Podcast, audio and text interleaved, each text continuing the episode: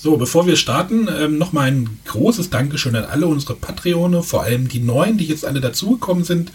Äh, vielen Dank, dass ihr uns ermöglicht, äh, neues Kram, neuen Kram zu kaufen und ähm, ja, einfach die Bretterwisser auf bessere Füße zu stellen. Wir haben jetzt auf der Messe gemerkt, dass einfach diese, die neue Technik einfach gut ist und uns das Leben vereinfacht und wir die Folgen, die Messefolgen zum Beispiel sehr schnell online stellen konnten. Das war innerhalb von innerhalb von einer halben Stunde möglich und das wäre mit unserem alten Equipment, was wir im letzten Jahr hatten, nicht so. Da war viel mehr Nachbereitung äh, nötig und so weiter. Und jetzt mit dem neuen Kram geht das einfach alles besser.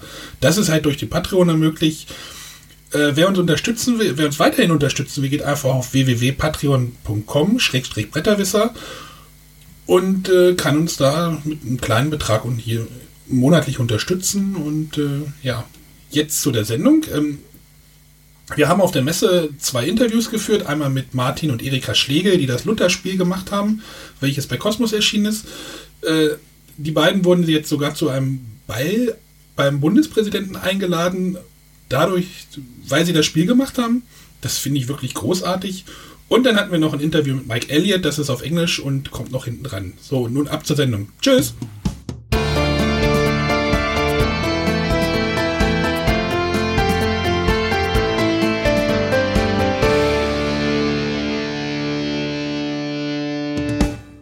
Hallo und herzlich willkommen zu einem Bretterwisser Spezial hier auf der Messe. Zusammen sitze ich mit dem Arne und der Familie Schlegel hier, ähm, die das Spiel Luther, das Spiel, dieses Jahr rausgebracht haben im Kosmos Verlag. Hallo erstmal. Hallo, hallo auch. So, wir sitzen jetzt hier und wollen uns erstmal ein bisschen über das Spiel Luther unterhalten. Das ist ja dieses Jahr rausgekommen und ja, wie kam es denn dazu, zu der Idee, ein Luther-Spiel zu machen? Ach, die Frage nach der Idee ist immer eine der schwierigsten. Ich könnte jetzt alle Zeiten sprengen und äh, dann sind wir heute Abend nach dem Abendessen fertig. Aber wir haben Zeit. Die Idee war einfach so, dass wir vorher ein anderes hatten aus dem politischen Bereich. Das lief aber nicht so richtig und da hat Erika dann gesagt, so in ein paar Jahren, das war 2014, ist doch 500 Jahre Luther. Wir können doch anstelle von Konrad Adenauer den Martin Luther nehmen. Mhm. Ja, und so war es dann. Hatten Sie denn so eine Beziehung irgendwie zum Thema Luther oder war das jetzt einfach nur eine Idee? Also ich bin Religions- und Geschichtslehrerin und da hat man das Bedürfnis, doch so ein bisschen Wissen unter die Menschen ja. zu bringen. René, da sind die Lehrer wieder. Ja, das ja, ja. Wieder. Da sind die, die Lehrer sind überall. Ja, ja und wir, wir fahren auch seit äh, 30 Jahren zu evangelischen Kirchentagen. Also ganz fremd ist uns das Thema nicht. Ne? Mhm. Und dann sind sie äh, zu Kosmos, auf Kosmos zugegangen und gesagt, wir möchten gerne zur, zum Luther-Jubiläum ein Spiel machen.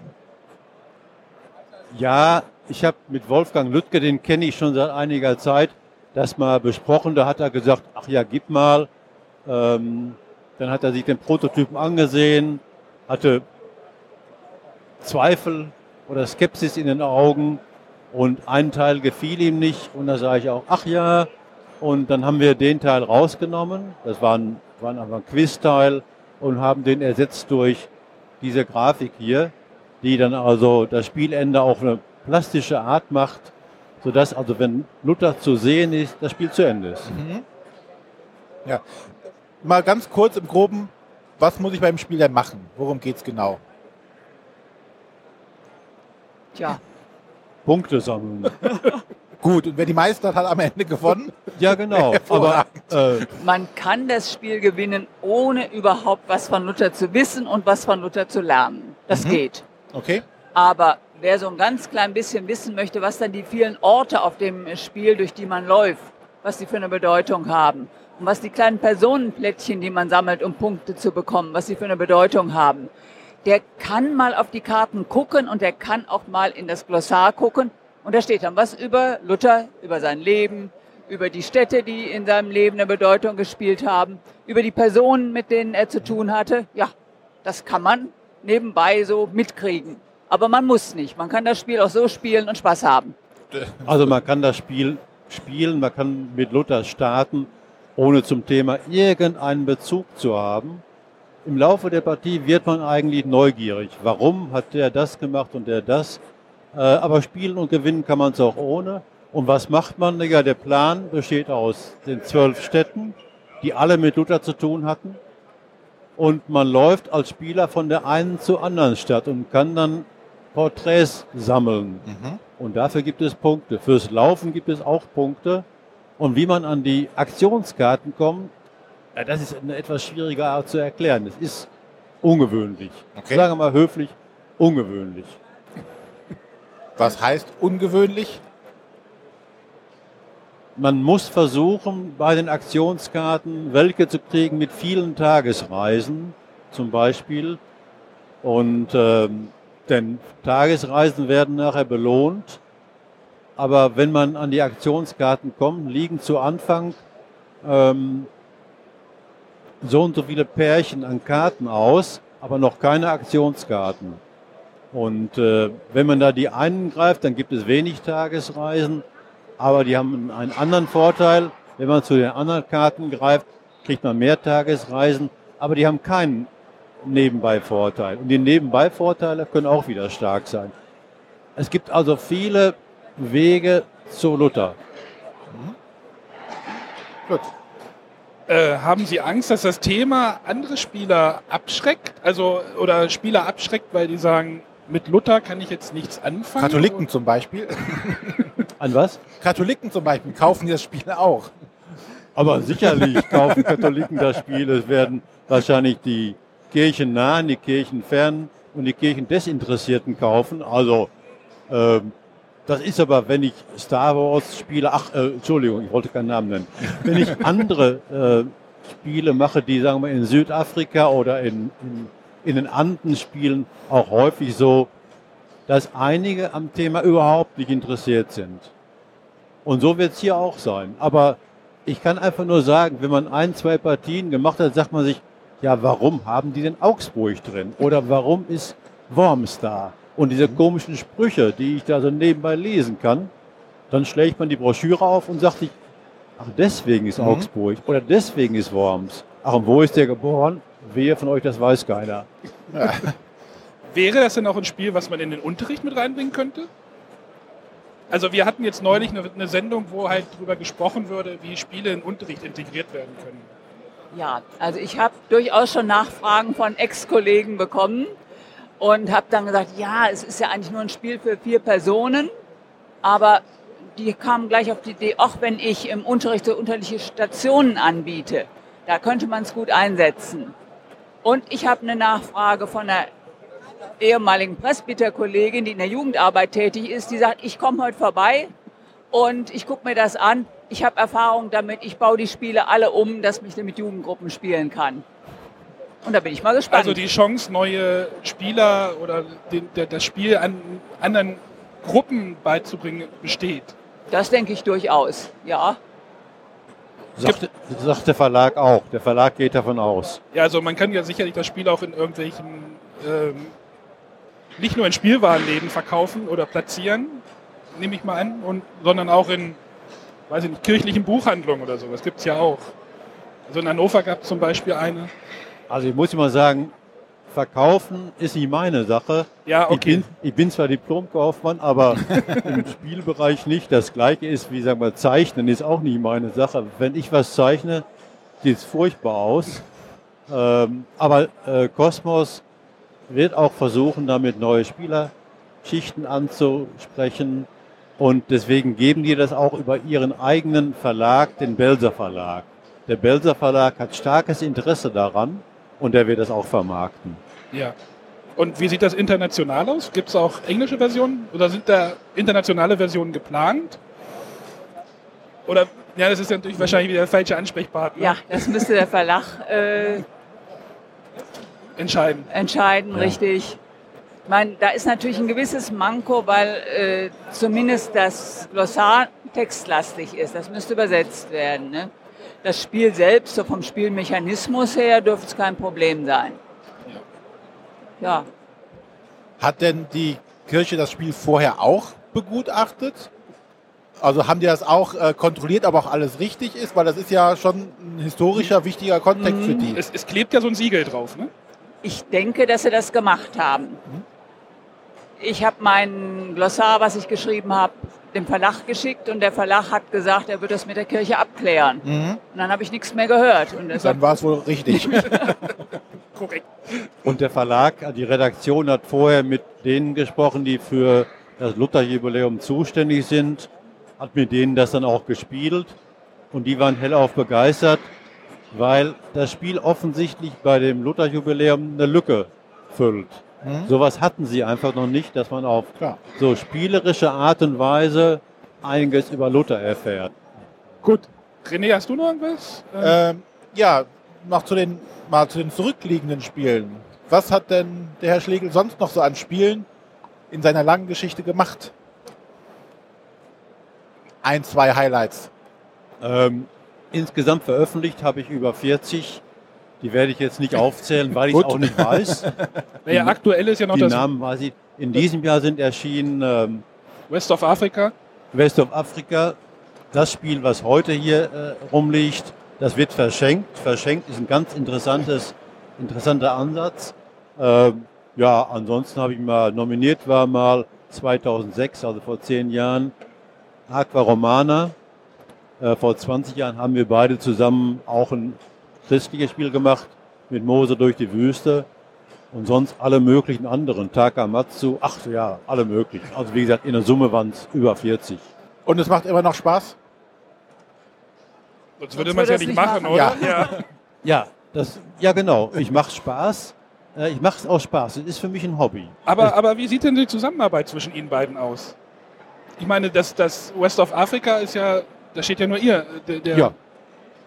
Da bin ich Tester, ne? Da stehen Sie denn als vielen Dank.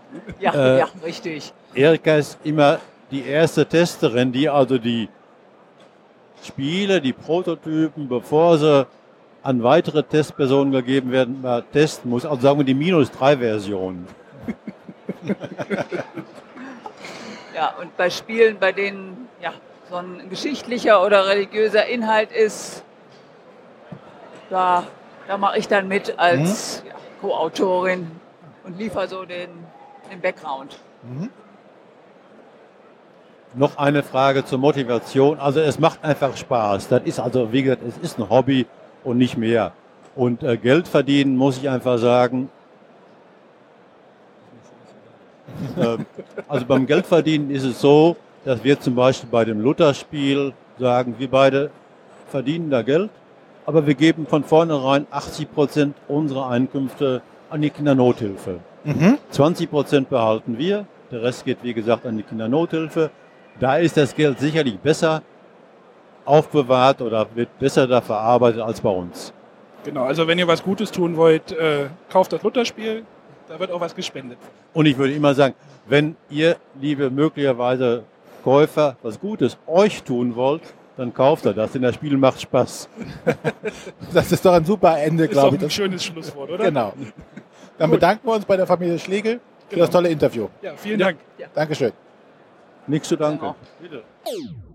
Um, we are sitting now here with Mike Elliott. Uh, can we say famous game designer?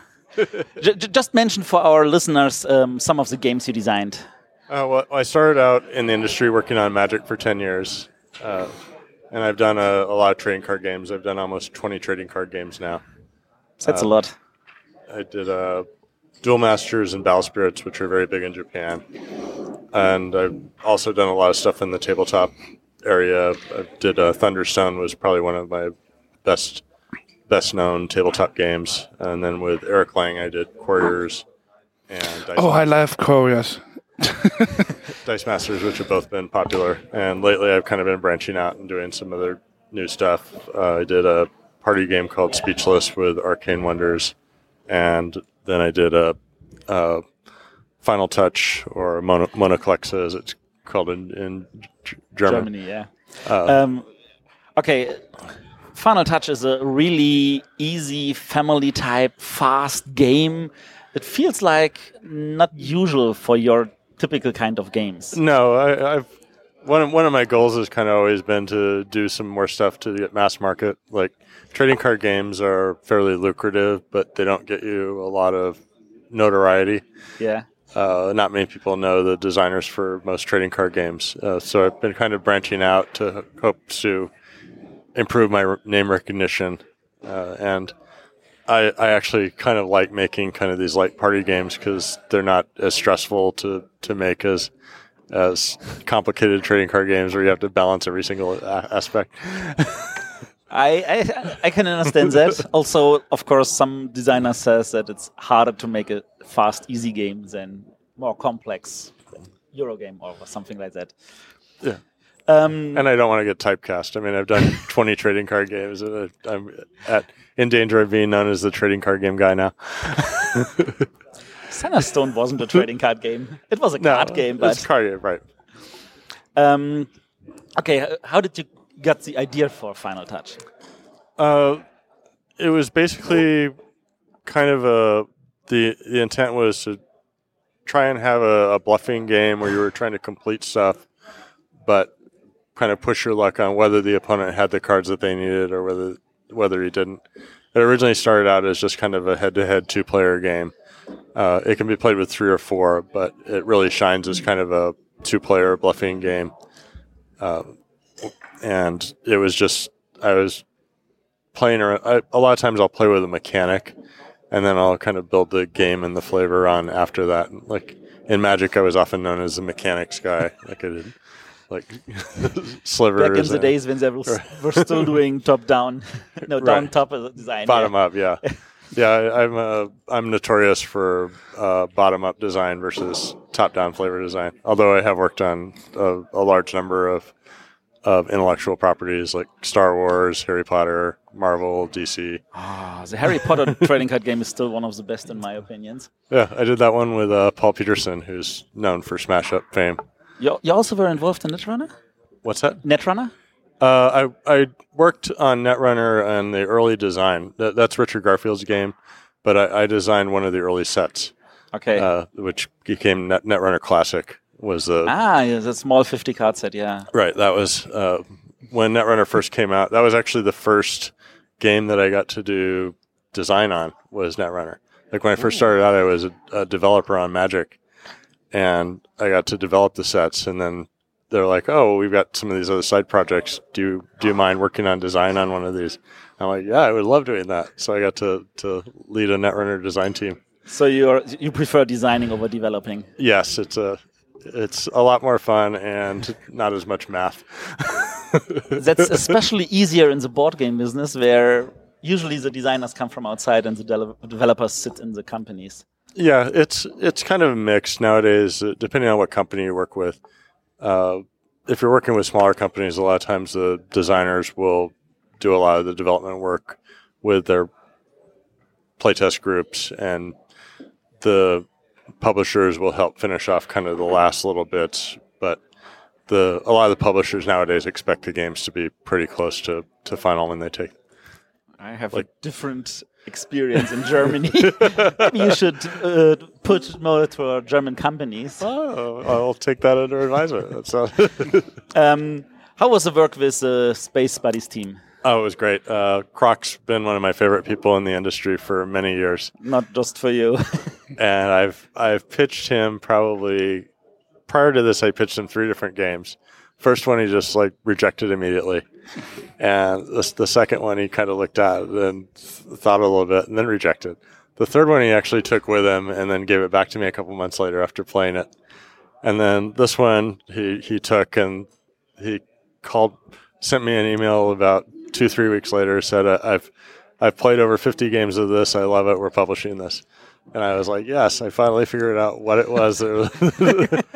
It's it's kind of a almost a, a sub game tr- try and figure out what each publisher is looking for that the designers have to play to like try and figure out like oh like this came out so now a lot of people are looking for like drafting games because seven wonders just came out or dominion came out so everyone's looking for deck builders. And it's kind of like you you have to kind of play into what they're looking for but also give them something that's different enough that they don't feel like they're copying or jumping on the bandwagon and so but with with space cowboys they they kind of look for nice little tight like very uh deterministic style of games almost uh, like splendor is one of their top titles and that Yeah. that has kind of a, a progression building and this uh, Final Touch is kind of the same.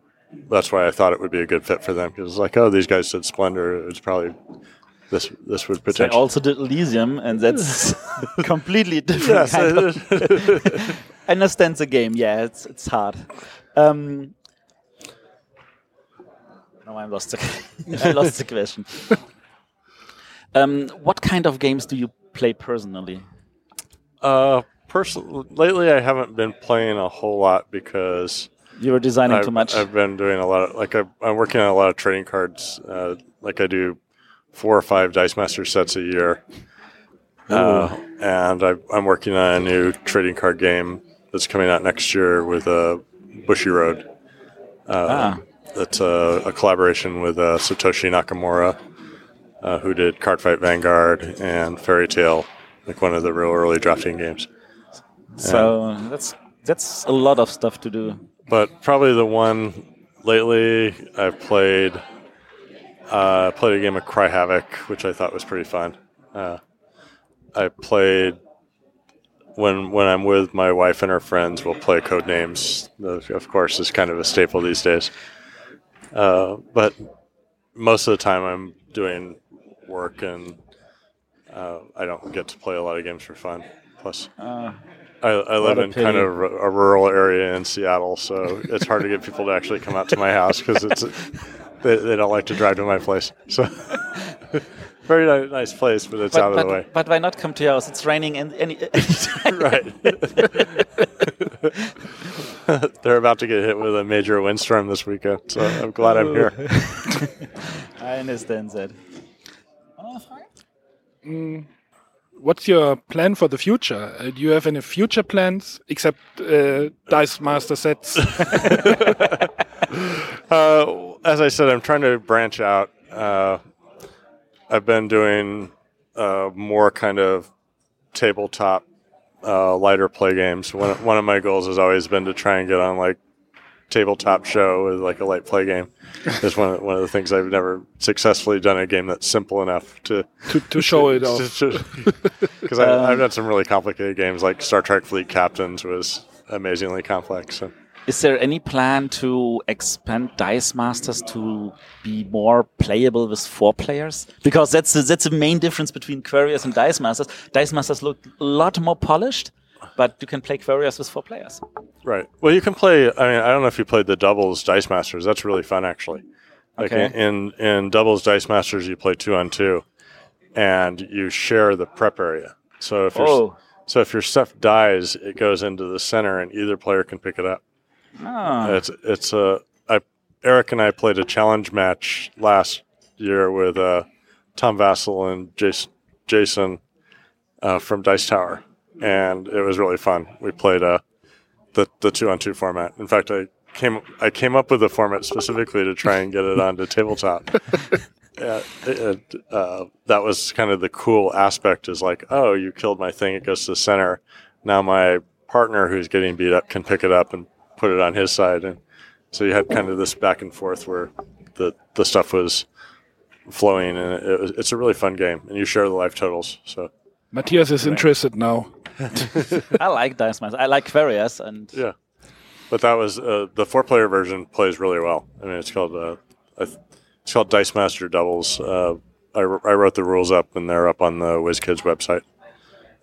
Uh, I don't. I don't know if they've ever been published in the actual games, but they're they're, No. they're published on the on the website, and it's a it's a. I've seen stores run the run the format. It's really fun, and Great. players seem to like it. but given from the from your complete background of games, you're more the two-player kind designer, I, I do a lot of trading card games, and trading card games are generally two players. But I've done except for Vampire. Yeah. right. but Thunderstone is multiplayer, and uh, Yeah. Quarriors is multiplayer. I mean, I've done I've done multiplayer games too. I've got one coming up in March uh, with Upper Deck. It's uh, called The Dingo Ate the Baby, and it's kind of a little multiplayer card game. Uh, it's almost like a attack blackjack almost. Uh, Okay. You're you're trying to get to a certain number, and uh, you can play on other people's stacks. Okay. So So like I can play a card on yours and put you over the number, but then like someone else could play on mine. So it's kind of a challenge. On, you want to like get as close to the number without going over when the round ends. Uh, it's Cool. a it's a cute little uh, another ten to fifteen minute single deck game. Uh, I, there's there seems to be a lot of demand for kind of these lighter play games these days. So I've been You can play it in your break time. So right. Like I, I rarely do anything these days that takes over an hour, hour fifteen minutes to play. Cause So there's- no new Thunderstone. no, we're actually doing a new Thunderstone next year. Oh, Yeah, there's a new version. I of told you that. Yeah, that's Third edition. that's been announced. I've been working. That's one of the other projects. uh, and cool. Uh, I've also got a game coming up that's a collaboration with uh, Dirk Henn Oh. with uh, Queen Games. Uh, it's coming out next year called uh, War Eternal. It's a kind of a a extension of the Shogun style game. I I had a pretty cool concept for Including the Dice Tower. Dice Tower. Yeah. Oh, nice. and uh, I, I showed it to Dirk, and it, it, since it was kind of based on his game, and he, he liked it, and we've been working on it for the last two years, and it's going to finally come out next year. looks looks pretty cool. I so think we that one will see be you pop- again next year here, and we can make a next interview. Yes, next year. I got I got lots of stuff between now and next year. You'll, you'll be. Do you like Essen? Oh, I love Essen. I've been, I've been here every year since 2006 when Whoa. I left Wizards at the end of 2005. I came here twice with Wizards uh, before that, but then every every year I've been a freelancer. I've come because it's just a great way to meet publishers and and get some of my stuff to in front of people that in the U.S. I would never never talk to. You also like the amount of crowd you have to go through? Eh, that's not that bad. All right. I've done. Okay. I, I mean, uh, uh, I've been to events in Japan for my trading card games. Yeah, okay. where like for I went to a Battle Spirits event where there were over ten thousand players just for battle for Battle Spirits, and I couldn't even walk the hall because every time I would walk out, people would crowd me for pictures and autographs. Whereas here, I can walk around and no one knows who I am. it's like Cool. it's like a very weird uh, kind of fame where I'm like almost a, a partial rock star in Japan, and then here it's like Mike Elliott, who's that? Okay. Um, Okay. Thanks for your time. Oh, you're welcome. Thanks for having I, me. I wish you all the luck and hope that Final Touch will sell like a like a mega amount so that you can get another It'll out- game into Space Buddies. yes. Auf, auf Deutsch nochmal. Out, outsell code names. Genau. Mona, Mona Kleckser auf Deutsch. Mona Kleckser auf Deutsch, genau. Final Touch, Mona Kleckser ähm, bei den Space Buddies. Das ist der Unterverlag von Space Cowboys ähm, und ist jetzt eigentlich frisch draußen. Okay, Thanks a lot. thanks.